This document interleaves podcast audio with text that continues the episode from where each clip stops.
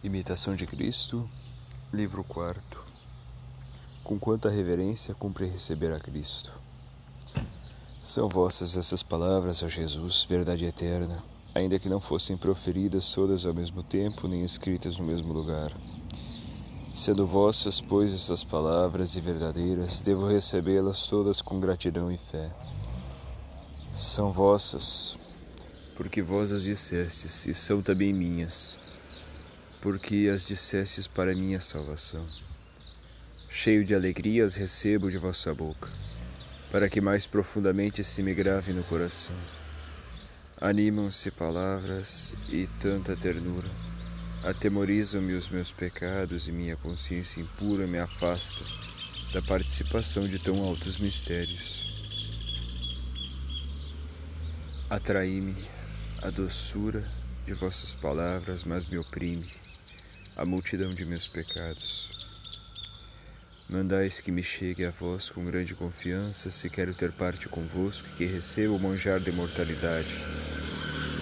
Se desejo alcançar a vida e glória eterna, vinde, dizeis vós, vinde a mim, todos que penais e estáis sobrecarregados, e eu vos aliviarei. Ó palavra doce e amorosa aos ouvidos do pecador, vós, Senhor meu Deus, convidais o pobre e indigente à comunhão de vosso Santíssimo Corpo. Mas quem sou eu, Senhor, para ousar aproximar-me de vós?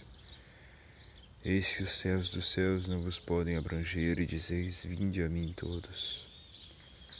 Que quer dizer essa condescendência tão meiga e esse tão amoroso convite? Como me atreverei a chegar a vós? Quando não conheço em mim bem algum que me possa confiar? Como posso acolher-vos em minha morada, eu que tantas vezes ofendi a vossa benigníssima face? Tremem os anjos e os arcanjos, estremecem os santos e os justos, e vós dizeis: Vinde a mim todos. Se não fosse vossa essa palavra, quem a teria por verdadeira? Se vós o não ordenasseis, quem ousaria aproximar-se? Noé, o varão justo, trabalhou cem anos na construção da arca para salvar-se com poucos. Como me poderei eu preparar numa hora para receber com reverência o Criador do mundo? Moisés, vosso grande servo e particular amigo, fabricou a arca de madeira incorruptível e revestiu-a de ouro puríssimo, para guardar nela as tábuas da lei. E eu, criatura vil, me atreverei a receber-vos com tanta facilidade a vós que sois o autor da lei e o dispensador da vida. Salomão, o mais sábio dos reis de Israel, levou sete anos a edificar o templo magnífico em louvor de vosso nome, e celebrou por oito dias a festa da sua dedicação. Ofereceu mil hóstias pacíficas e ao som da trombeta, e com muito júbilo colocou a arca da aliança no lugar que lhe havia sido preparado. E eu, o mais miserável de todos os homens, como poderei receber-vos em minha casa, quando mal sei empregar meia hora com devoção? E oxalá que uma vez sequer houvesse empregado dignamente. Ó oh meu Deus, quantos se esforçaram esses vossos servos para agradar-vos.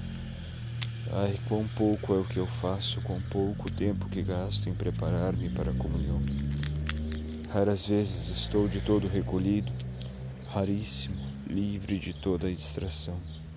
E todavia, na presença salutar de vossa divindade, não me devia ocorrer pensamento algum impróprio, nem eu me devia ocupar de criatura alguma, pois vou hospedar não a um anjo, senão ao Senhor dos anjos. Demais, a grandíssima diferença entre a arca da aliança com suas relíquias e vosso puríssimo corpo com suas inefáveis virtudes, entre aqueles sacrifícios da lei que eram apenas figuras do futuro e o sacrifício verdadeiro do vosso corpo, que é o cumprimento de todos os sacrifícios antigos.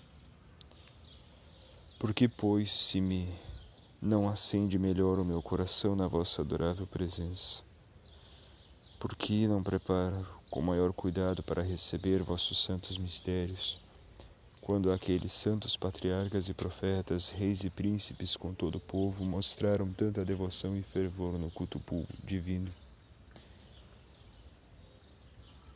Com religioso transporte dançou o piedosíssimo rei Davi diante da arca da aliança, em memória dos benefícios concedidos outrora a seus pais. Mandou fabricar vários instrumentos musicais, compôs salmos e ordenou que se cantassem com alegria. E ele mesmo os cantava.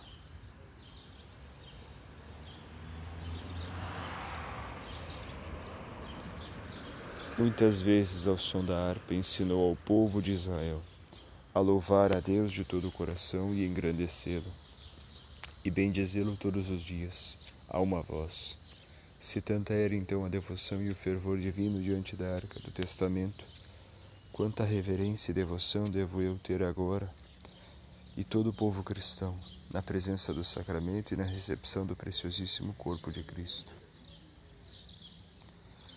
Correm muitos e diversos lugares para visitar as relíquias dos santos e se e se admiram ouvindo narrar os seus feitos, contemplam os vastos edifícios dos templos e beijam os sagrados ossos, guardados em seda e ouro.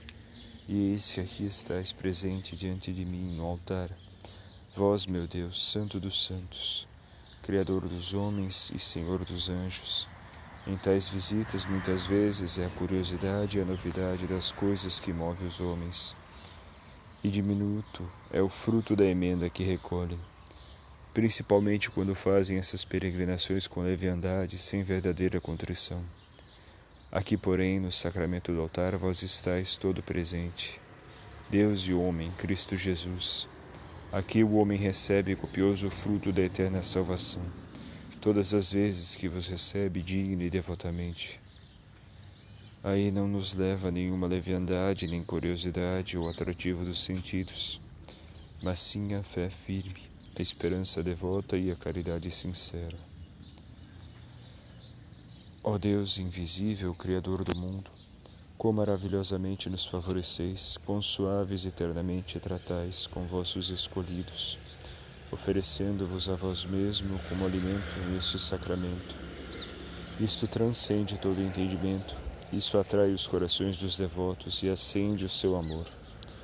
Porque esses teus verdadeiros fiéis, que empregam toda a sua vida na própria emenda, recebem muitas vezes este augusto sacramento copiosa graça de devolução e amor à virtude.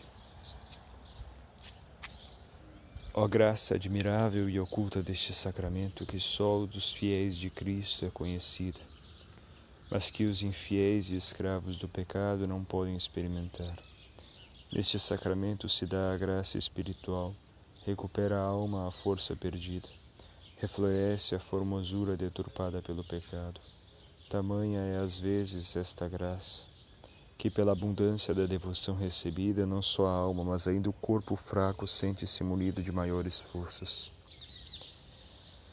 É, porém, muito para chorar e lastimar a nossa tibieza e negligência, o pouco fervor em receber a Jesus Cristo, em quem reside toda a esperança e merecimento dos que se hão de salvar, porque Ele é a nossa santificação e redenção.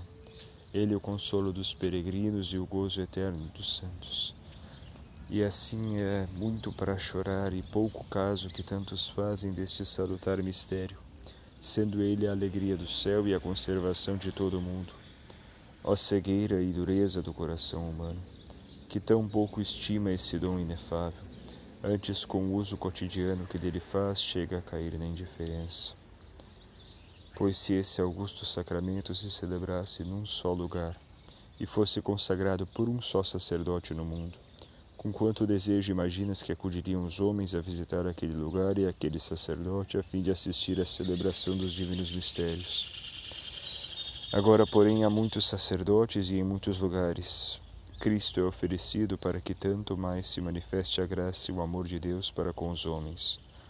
Tanto mais largamente é difundida pelo mundo a Sagrada Comunhão. Graças vos sejam dadas pelo bom pastor eterno Jesus que vos dignais sustentar-nos a nós, pobres e desterrados, com vosso precioso corpo e sangue, e até convidar-nos com palavras de vossa própria boca a participação desses mistérios, dizendo: Vinde a mim todos que penais e estáis sobrecarregados, e eu vos aliviarei.